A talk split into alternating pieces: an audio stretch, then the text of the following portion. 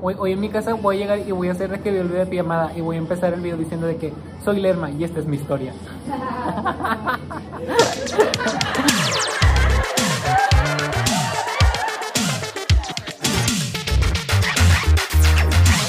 Bienvenidos de vuelta a Spaghetti. Este, como cada episodio, en los próximos episodios, quiero saludar a mi suscriptora de la semana, que es Cristina Castro, que dejó este comentario muy amable en mi cortometraje porque os diciendo que yo era el futuro del cine de México, como la béisbol. Si ustedes quieren ser el siguiente suscriptor de la semana, lo único que tienen que hacer es dejar un comentario gracioso en este video. ¿Comieron? Comer es importante. Este, yo comí una sierra de burger sin cebolla. Yo manejé al pinche lugar y también traje la comida para mis papás y mi hermano.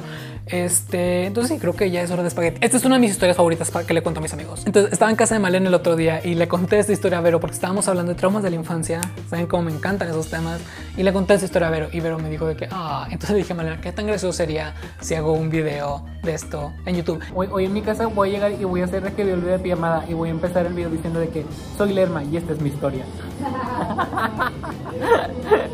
Entonces, mi, mi mamá no es la mayor fan de hacer fiestas en mi casa. Bueno, ahora lo es, pero no lo era en los últimos tres meses de mi último año de secundaria. Yo senté a mi mamá y le dije, ¿qué te parece si me dejas hacer una fiesta de como 30 personas para celebrar mis 16 años, ya que es la última vez que voy a tener a todos estos amigos reunidos en un mismo lugar? Al principio me dijo que no y yo dije, ok, piensa, ¿qué puedes hacer o qué puedes decir en tu cerebro de Carlos Lerma, escritor, para hacer que convenzas a tu mamá? Entonces yo le dije que iba a ser la última fiesta que iba a tener con todos estos amigos de mi secundaria juntos en un mismo lugar por una última vez y le dije que por favor me tuviera compasión y que me diera permiso. Mi mamá sí me dio permiso. Le dije a mi mamá que iba a invitar a 30 personas. Mi mamá contrató a estas personas que iban a hacer enchiladas, tacos, gorditas. Uh, ayuda a mi mamá a poner las mesas afuera. Mi hermano también estaba ayudando. Este adentro pusimos los platos de papas, pusimos los juegos, pusimos la tele, pusimos el clima, pusimos a Pau. Entonces estaba ya todo listo y empezaron a llegar todos los invitados. Un detalle extra que no mencioné a propósito fue que le dije a mi mamá que si después de que todos se fueran de la fiesta dejara que ocho amigos míos se quedaran a dormir. Solo se terminaron quedando siete y yo era el número 8.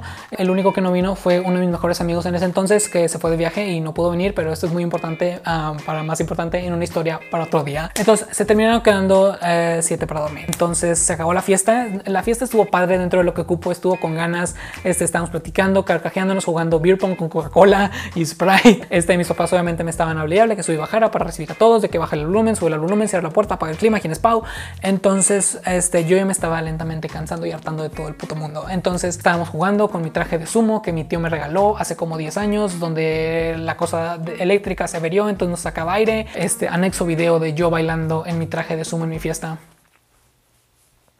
La última que quedaba en la fiesta era Sofía. Entonces, de que Sofía se fue, eran la una de la mañana en este entonces. Estábamos los ocho cabrones, incluyéndome. Estábamos en la sala de mi bar, estábamos platicando, estábamos viendo la tele. La verdad, no me acuerdo qué estábamos viendo en la tele. De huevos, estábamos haciendo batallas de rap. Entonces, el líder del grupo dice: ¿Qué les parece si todos nos metemos al baño y el último que se quede gana. Dormir en el baño, básicamente, cuando tenemos un sillón y tele y palomitas y clima y eh, celulares y Coca-Cola. ¿Quién es Pau? Lo que estábamos haciendo era que todos se iban a acomodar en un lugar del baño específico y yo, como soy el host, dije, quiero que todos se la pasen bien. Quiero que esto sea algo para recordar. Yo estaba tomando fotos en mis Polaroids. Entonces dije, voy a hacer buenos momentos. Fui por mi Polaroid, fui por mis cartuchos, fui por Coca, fui por papas, este, para poder pasarla bien en el baño sigan conmigo en esta historia. Entonces, así es como estuvo la organización del pedo. Un chavo arriba del lavabo, un chavo abajo del lavabo, un chavo enfrente de la puerta del baño, un chavo sentado con las piernas abiertas con el inodoro en ellas,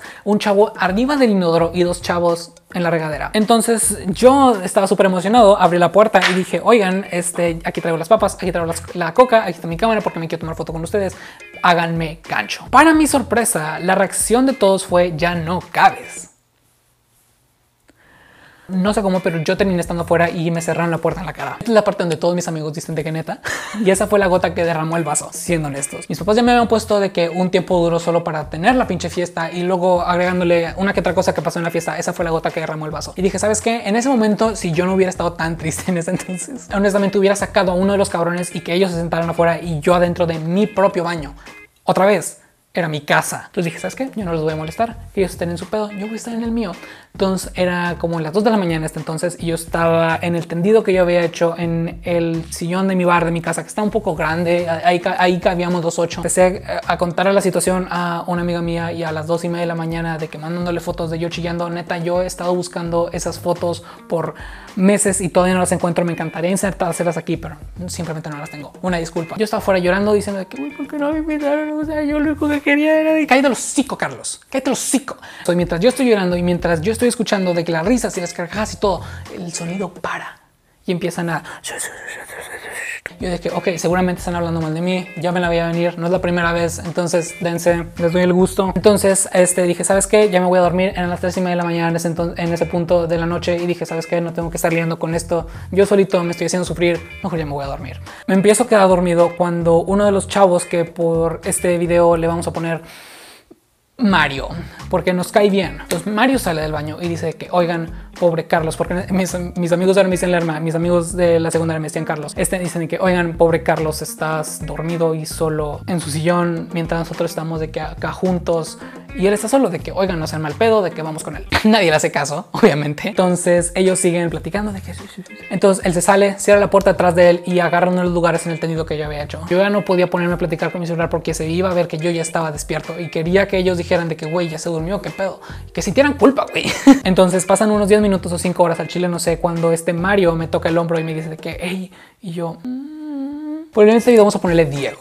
Entonces dice de que, oye, Diego acaba de romper tu cancel del baño, de la regadera. Y yo, ok, aquí vamos. De esto es lo que estaban murmurando. Ellos estaban intentando arreglar el cancel mientras yo estaba dormido y sigo siendo los millones entonces y en este punto de que yo dije de que, ok, déjame levanto, deja, voy a arreglar la situación. Abrí la puerta del baño y les dije que, oigan, qué, qué pedo. O sea, estaba en el punto eh, de eh, empezar a chillar enfrente de ellos. ¿Qué pasó? De que ya harto el mundo les dije, oigan, ¿qué pasó?